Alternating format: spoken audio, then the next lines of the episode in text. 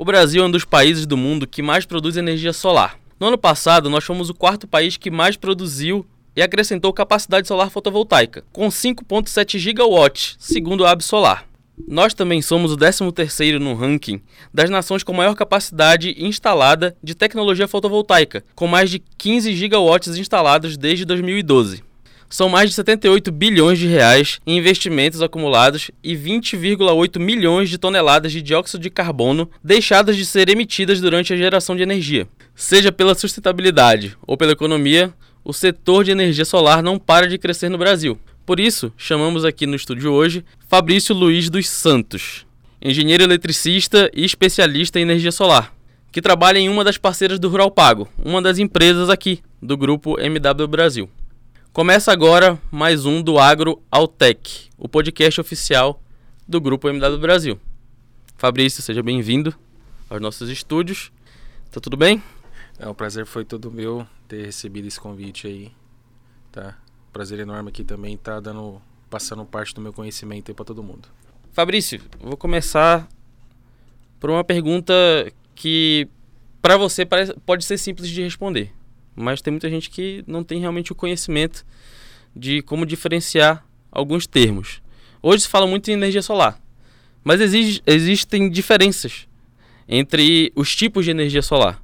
Eu queria que você falasse assim, ah, energia solar fotovoltaica, energia solar o quê? Tá, hoje a gente tem no conhecimento energia fotovoltaica, é energia convertida do sol, tá? Essa energia ela é meramente elétrica. Existem os aquecimentos solares, que muita gente confunde também, aquecimento com energia solar. Então, na nossa empresa, muita gente hoje é, principalmente na, na, na, época do frio, pergunta se a gente trabalha com isso daí também. Então são áreas distintas, tá? Aquecimento e energia. Ambas são provenientes do sol, mas o que a gente trabalha hoje, o nosso foco com maior crescimento hoje no mercado no Brasil é o energia fotovoltaica.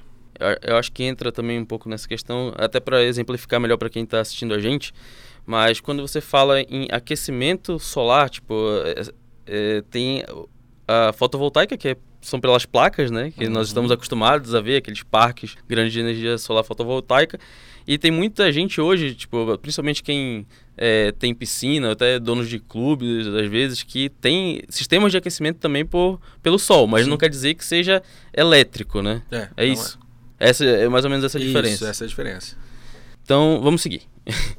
é, explica pra gente, então, é, como funciona essa captação de energia por essas placas, que, é, que são os sistemas que nós estamos mais acostumados a, a ver de, de captação né, de, de, de, energia advinda do Sol. Né? Como é que funciona esse sistema? Hoje você tem uma placa, essa placa ela é com, com silício, né? Então a gente tem hoje no mercado policristalino e monocristalino, tá? Ambos. E devido ao aquecimento, o movimento dos elétrons que existe ali no, nas placas, há-se a conversão de energia, né, devido a essa diferença de potencial.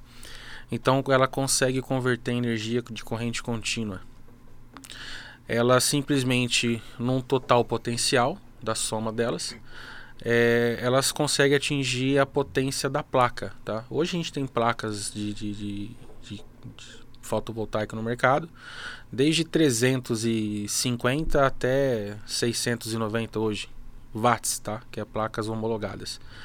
E essa conversão da corrente contínua para corrente alternada, que é a elétrica, quem faz esse trabalho é um inversor, que a gente chama de inversor de, de potência. Mas o, o que eu queria entender é, em, em quais desses sistemas ou, ou, em todos eles dá para encaixar, por exemplo, bateria. Tipo, tem como ter uma bateria para reter essa energia, mas também tem como é, esse sistema funcionar sem essa bateria, mas ainda assim ter um, a corrente espalhada por todo o, o, o empreendimento né, que seja instalado, ou é, enfim, é, para onde essa energia está sendo distribuída, no caso. Uhum. É, hoje a gente tem o sistema on-grid e off-grid, tá? Hum. Sistema on-grid é o que é conectado à, à, à, rede da companhia. E o sistema off-grid, que ela é basicamente a energia armazenada em baterias, banco de baterias. É, essa energia hoje, vamos falar assim, do off-grid, ela, ela sai um pouco. Não é muito viável hoje no nosso mercado. Ela é viável sim em lugares ermos que não tem acesso à energia elétrica no momento. Tá? Então existem alguns pontos aí que o lugar mais próximo é 30, 40 quilômetros do ponto de acesso. Então, esses lugares hoje não convém você montar um sistema on-grid, até mesmo porque você tem que ter energia elétrica para fazer conexão com ela. Então, o sistema off-grid, que é mediante as baterias, ele se torna um pouco caro. Hoje no Brasil a gente tem baterias aí de 10 a 25 mil reais, tá? Uma única bateria. É, então hoje para você montar um, um, um sistema off-grid de uma casa básica, vamos falar uma casa básica aí que ela consome a média de 400 kW. Hoje um sistema off-grid ela vai gastar a faixa de 120 mil reais. Muito caro em relação ao que é conectado à rede hoje, que gasta-se a faixa de 25 a 30 mil reais. Então ela encarece até quatro vezes mais. Não é o sistema, é simplesmente pelas baterias que é agregada a ela. Hoje a bateria ela todas importadas é, a gente trabalha com a bateria de lítio, que é uma das mais fortes e tem a maior capacidade também, e o descarrego dela. Então, existe um cálculo a ser feito para saber qual a melhor bateria, qual o melhor sistema a ser integrado para aquele cliente. É... Hoje, o nosso forte é o on-grid, tá? que é o conectado à, à rede da, da, das concessionárias. É... a ANEL ela estipulou uma, uma normativa. Então, todas as companhias fizeram as suas regras mediante a, as normas que a, que a ANEL eh, estipulou. E a gente segue todas, tá? Então, existe cabeamento, potência. Então, a gente tem que trabalhar tudo em cima da linha do que a concessionária exige ali, pede, para que o cliente não fique desamparado. E, e, nesse sistema on-grid, já que ele é o, acho que o mais... É procurado também, né? O mais, acho que, comum entre as instalações. Existe também uma troca, né? Entre a fornecedora de energia, a, a, a mesmo, a, companhia. a companhia de energia e quem está instalando o sistema. É, o barateamento também vem dessa troca, né? entre a, a companhia e, e, a instalação privada, ou seja, da, da do sistema mesmo, da, das placas fotovoltaicas e tal. Sim, é, é, hoje a comp... existe mais de 30 companhias espalhadas no Brasil. Então cada uma tem seu valor, tá? É, cada uma ela, ela adota um valor do quilowatt. Então elas têm as suas regras internas também. Vou dar um exemplo aqui, a CPFL Paulista, que é a com maior incidência aqui no estado de São Paulo, ela trabalha com ICMS em cima. É, então, é viável? Ainda assim compensa você estar tá montando. Pois é, que tem, tem a, a margem também, né? Sim. Mais ou menos quanto é, quem quem está interessado em investir nesse tipo de sistema tem uma média assim de quanto ela economiza é, em energia e, e, até com essa troca é, quanto tipo tem de retorno no caso a gente chama de payback isso Nós isso isso, isso. Fugiu é... o termo. tem, tem sim. Hoje, um investimento aí de, um, de uma casa que ela consome a média de 400 kW mês, dá a média de 25 mil reais um projeto desse daí, uhum. tá? Hoje as placas, elas dão garantias de... As fornecedoras dão garantia de 25 anos, até 80% de produção. Então, hoje, se a gente for calcular ao pé da letra o que o cliente vai economizar no período de 25 anos, tá? Porque ele está amparado durante 25 anos pela, pela empresa que, que forneceu a, a placa. É, o payback do investimento dele é em torno de 3 anos e meio. Ou seja, o que ele gasta de energia em 3 anos e meio, ele paga o investimento que ele fez. E o, o, o restante, o montante, a gente chama de economia é, é, uma economia investida, porque ele pode estar tá pegando esse valor que ele estaria pagando para a companhia e fazendo um investimento. Eu, eu pego até pelo caso do Rural Pago aqui, é um caso interno né, de uma empresa do grupo, onde casos de, de clientes que investiram nesse tipo de sistema e chegaram até a ter mais de 90% de, de economia, né? No, no... Sim, sim. Hoje o sistema desse daí a gente conseguimos chegar até 95%. Caramba, muito. É. Então, pô, três anos é chega a ser rápido demais, né? É muito um- rápido o, o retorno de investimento. Existem os prazos, né? Quando o cliente ele faz o pagamento à vista, num sistema desse, ele tem esse prazo de, de três anos. E existem os clientes que, que queiram fazer um, um financiamento bancário, que o payback dele é exatamente o prazo do financiamento. Então tem clientes que a gente consegue encaixar o que ele gasta hoje de energia da companhia dentro de um valor do financiamento num banco. Então a energia que ele estaria, a energia não, o dinheiro que ele estaria pagando para a companhia, que isso aí é, é, é vitalício, né? Sim. Ele estaria pagando para um banco por um período. É, no on-grid ele tem que pagar aquela taxa, mas a taxa acaba sendo mínima perto mínima. Do, do investimento total, né? É mínima.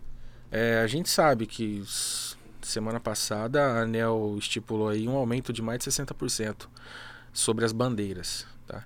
É, chegando até 64% em algumas, alguns casos. Tá muito alto o valor da energia. Tá muito alto, tá muito caro. Até recentemente estava na bandeira vermelha 2, né? Então, É, a gente estava na escassez hídrica. A gente, nós pagávamos 14,20 a cada 100 kW. quem, quem acha que um sistema desse então não, não traz retorno é porque tá precisando pesquisar um pouquinho melhor, né? Sim, sim. A gente tenta o máximo de levar informação para o cliente, informação correta, para que ele lá na frente não questione a dúvida que ele tinha aqui atrás, que de repente ficou em branco ali para ele. Aproveitando esse tema de economia em cima do sistema, tem muitas pessoas que têm dúvidas em relação à, à manutenção deles. A gente vê aquela, toda aquela estrutura, pô, aquelas placas é, imensas, aqueles campos im- imensos também, né, com sistemas geralmente em- em- em zonas rurais, né, que, que a gente vê aquele campo todo cheio de, de placas solares e fica pensando, pô, deve ser muito caro investir nisso. Deve ser muito caro fazer a manutenção desses equipamentos. Como é que funciona isso? É, é caro mesmo? É, o investimento para uma grande usina, sim, é um pouco alto. Tá? É, a gente pega exemplo, por exemplo, aqui de Pereira Barreto. Nós tínhamos aqui no estado de São Paulo, se eu não estou enganado, acho que Guarani do Oeste. Ela era a maior usina solar da América Latina. Ela se tornou a segunda porque a primeira agora é em Pereira Barreto. Estamos no estado de São Paulo. Hoje ali existe uma área com capacidade de 450 campos de futebol instalado, mais de 650 mil placas instaladas. Numa, numa Num- única usina. Numa única usina. Caramba. É grande, é imenso. Só que ela tá bem ali na na cara do gol, né? Que ela tá, Sim. ela, ela tá, tá injetada na usina, na hidrelétrica que tem ali.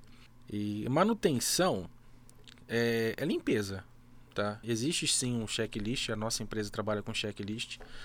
É, a gente faz monitoramento de, do sistema, do, que- de, de cada cliente. Nós temos um sistema é, é, que a gente consegue fazer essa manutenção, né?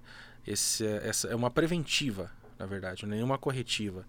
Então, quando o sistema do cliente está abaixo do que está sendo produzido, nós ligamos para o cliente e induzimos ele a fazer uma manutenção. Pode ser com a gente, pode ser com um terceiro, pode ser ele próprio. Tá? É, a gente dá a instrução de como tem que ser feito. Só que existem as garantias. O cliente, se ele for subir no telhado dele e se machucar, pode vir até lesionar é, é, ou então danificar uma, uma placa.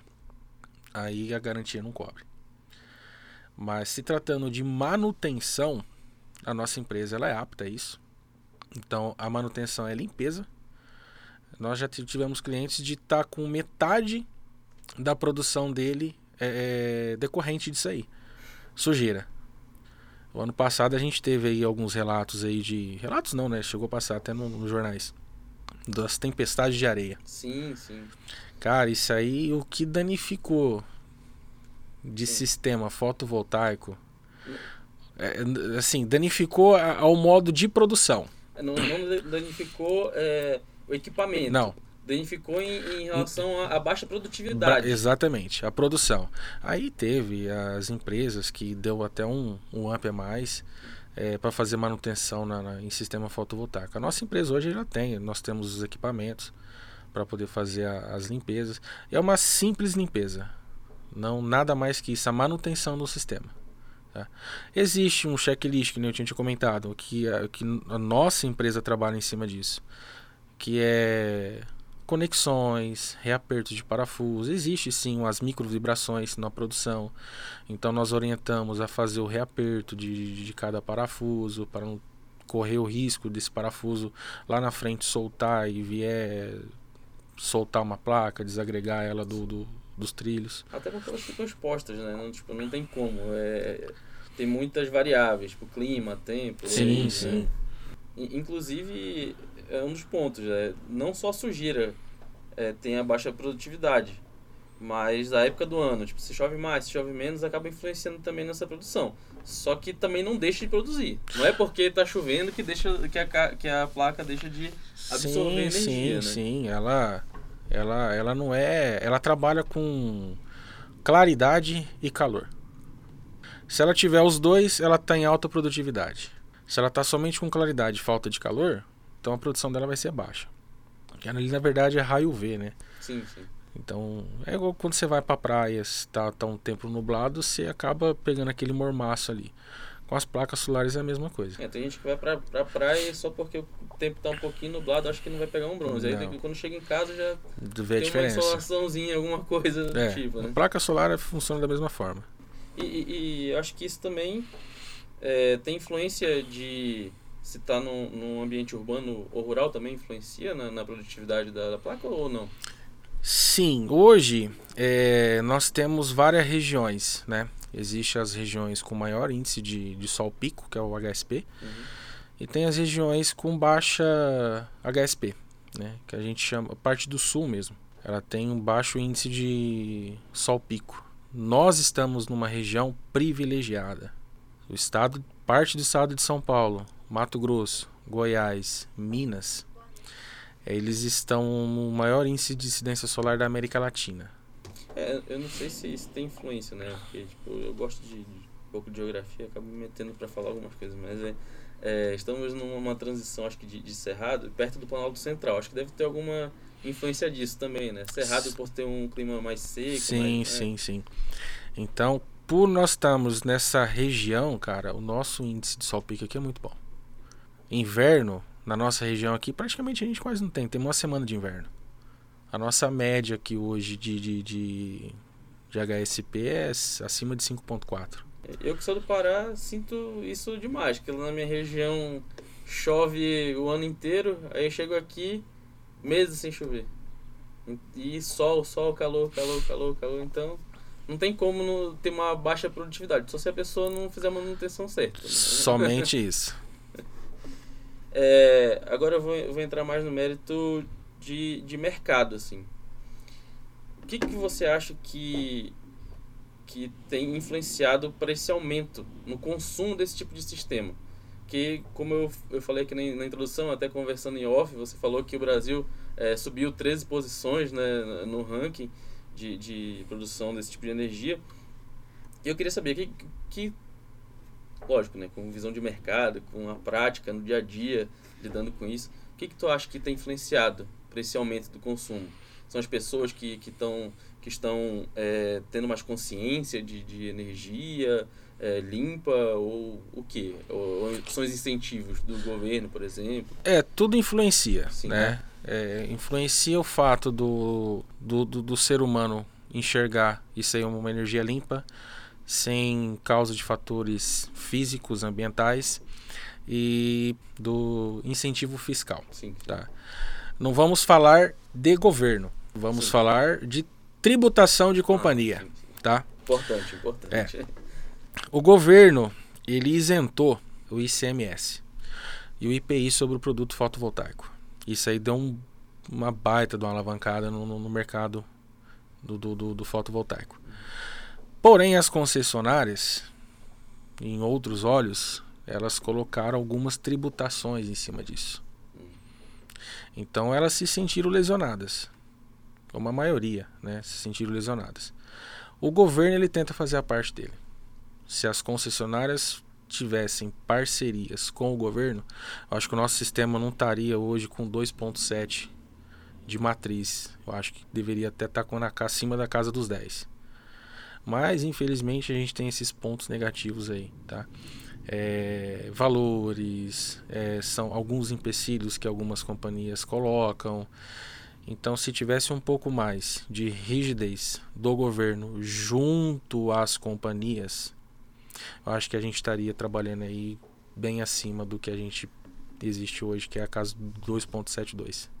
É, sobre esse tipo de sistema ainda está é, é, ainda é considerado distante da realidade de, de muitas pessoas que querem investir nele. É, o que, que você acha que é falta de informação? Ou também entra na parte da falta de incentivo? O que, que, que, que influencia para as pessoas hoje não contratarem esse tipo de serviço? A não contratarem? É. Porque, tipo, eu acho que, é que ainda está um pouco distante, né? E, tipo, tem muitas famílias que, pô, tô pagando caro na conta de energia. Sim. Mas será que eu contrato? Será que eu não contrato? Ah, mas é caro, aquelas placas. Poxa, por quê? Tá. Vou, vou dar um exemplo assim, prático, tá? Europa e América Latina, Sim. tá? Na Europa, hoje, quando você produz em excesso, a companhia ela te paga. Hum. Ela te paga, ela te compra a energia pela, pelo mesmo preço que ela te vende. Na Europa funciona dessa forma. O Brasil tentou copiar a Europa, só que não pagando a parte física mesmo, em dinheiro. Ela dando em crédito. Porém, esse crédito é reduzido. Não é um por um, sabe? O mesmo valor que a companhia ela te vende, ela não te compra pelo mesmo preço, ela te compra bem mais barato. E essa mesma energia que ela te compra mais barata, ela vende para você de novo ao preço que ela quer compensa na, na, na redução é, é, da conta, mas não compensa pelo retorno. É onde entra os 95%, ah. até 95%. Na Europa, é, se você vende lá 5 mil quilowatts para a companhia e sai lá um, um, euro por quilowatt, ela te paga os 5 mil euros por, por você ter vendido para ela. Aqui no Brasil não funciona dessa forma. Que no Brasil, mesmo 5 mil quilowatts que você vende para a companhia, ah, dá um exemplo, a um real você vai vender para eles por 80 centavos. E depois eles te vendem por um real. Achamos o problema aí, então. Achamos o problema. Quem determinou isso? Se alguém tiver resposta, por favor, comente aqui no nosso vídeo ou então comente no nosso podcast. Fabrício, me surgiu uma curiosidade em relação às usinas. Quem geralmente investe nesse tipo de sistema?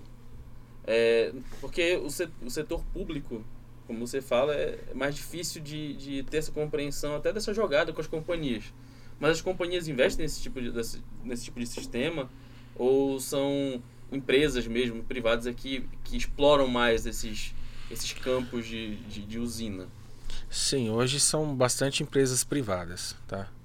É, a gente tem exemplos é, por nas, na empresa, na própria empresa nossa que, que, que eles fazem a procura, perguntando quem faz arrendamento de terra. Então existe alguns empresários, eles têm o capital para poder fazer um investimento. Então eles procuram quem tem terra para fazer o arrendamento.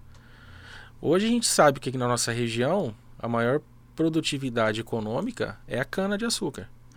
Então tem muita gente abandonando a cana de açúcar e fazendo um arrendamento para a usina fotovoltaica. A usina fotovoltaica está pagando muito mais do que a própria cana de açúcar. Não. E olha que que são aqui pelo menos no estado de São Paulo a gente vê que é um, uma um modelo de produção bem mais forte, né? Sim, o estado de São Paulo hoje, vamos falar assim, na produção fotovoltaica, ela está em terceiro no, no ranking do Brasil. Ela perde para Minas Gerais e Roraima. Roraima? Roraima. Eu acho que é Roraima. E, e a gente pensando numa extensão territorial, né, tipo, absurdamente menor e Minas, Minas Gerais é a capital do fotovoltaica Minas Gerais. É, eu fico imaginando também porque tem muito morro, né? Tem, tem muita parte que acho que fica elevada. Eu não sei se, se isso influencia também, né? Que tem muita montanha, muita região montanhosa. Eu acho que que tem mais opção de como instalar e direcionar essas placas ou não? Eu tô, eu tô viajando hum... na, na, na, ideia. Cara, tem isso aí também e o fisco, tá? Ah. Incentivo fiscal. E, e, Minas é considerado um dos estados que, que mais cobra imposto no, no Brasil, mas ele acaba dando incentivo para outra, outros setores que. É, ele só, eu acho que ele só não ganha do estado de São Paulo. que é o que a gente tem tá em, tá em terceiro ainda, né? Mas o estado de São Paulo é o estado que mais tem tributação. Fabrício, agora já encaminhando para o final, já só para encerrar e fechar o raciocínio da, da conversa. Tu acha que, que em algum momento o Brasil vai atingir é, pelo menos mais da metade do consumo de energia só em, em produção de energia solar fotovoltaica? Porque assim, a gente sabe que hoje as usinas hidrelétricas são as que dominam o cenário e é muito difícil você parar com a produção de, de energia né, nesses, nesses setores. Mas tu acha que é, o Brasil tem capacidade para mais? Olha, tem. Tem campo, tem área é, falta incentivo, tá? Hoje a hidrelétrica aí, ela domina, ela é 74% da nossa matriz energética e a media é, é, é a hidrelétrica. Hoje nós estamos na casa dos 2,72% da energia solar. O ano passado a gente estava na casa do 1,76%. nós crescemos 1% ao ano. Só que em 2012 nós tínhamos 7 megawatts Nossa. de energia fotovoltaica. 10 anos se passaram, nós estamos nas, na casa dos 39 giga. É muita coisa. Eu acredito sim, com incentivo fiscal, com esse novo marco solar que está para iniciar a partir do dia 7 de janeiro de 2023 eu acho que a gente consegue atingir a casa dos 15% aí até em, em, acredito que uns 10 anos. Então, para quem está assistindo e para quem está pensando em investir, a hora tem é agora. muito campo para para explorar aí e é só pesquisar, é, ter um pouquinho mais de compreensão do que do que o sistema proporciona, que vale a pena. Então. Sim, vale, vale por demais. Isso aí é é energia em abundância, né? Indiscutível. Indiscutível. Aí, muitos se falam também em taxar o sol. Cara, isso é um termo muito errôneo que, que deram. Num... Eu sou engenheiro elétrico, uhum. eu trabalho com isso, eu tenho estudo disso aí mais de 10 anos. É... Foi um nome chulo que deram a isso. Mas o sol tá aí. Ele brilha e ele brilha, a gente produz, a gente produz, a gente vende e a gente consegue aumentar a nossa matriz energética aí da área solar. Imaginando, vamos taxar o sol. Agora para pegar um bronze vai ter que pagar um. Poxa, tem que pagar. É complicado, né? Fabrício, o papo foi muito bom. Muito obrigado por ter vindo aqui hoje. E, pô, obrigado por ter esclarecido. E eu acho que tenho certeza que muitas pessoas que, que estão assistindo esse podcast vão se pegar muita informação para si e provavelmente muitas dessas pessoas que estão interessadas nesse conteúdo vão começar a olhar com outros olhos a energia solar fotovoltaica principalmente. Né? Claro, claro. Obrigado. Imagina, eu que agradeço, agradeço a oportunidade aí. Isso aqui é um, só um pouquinho do conhecimento que a, que a gente tenta passar. E é um slogan que nós temos na nossa empresa, tá? Enquanto o sol brilha, você economiza. Gente, esse foi mais um do AgroAutech, um podcast oficial do grupo MW Brasil. Então se inscreva aqui no canal do YouTube, ative as notificações e siga o grupo MW Brasil em todas as plataformas e redes sociais. No Spotify, Instagram, Facebook, LinkedIn e todos os links estão aqui embaixo na descrição. Muito obrigado e até o próximo do agro ao tech.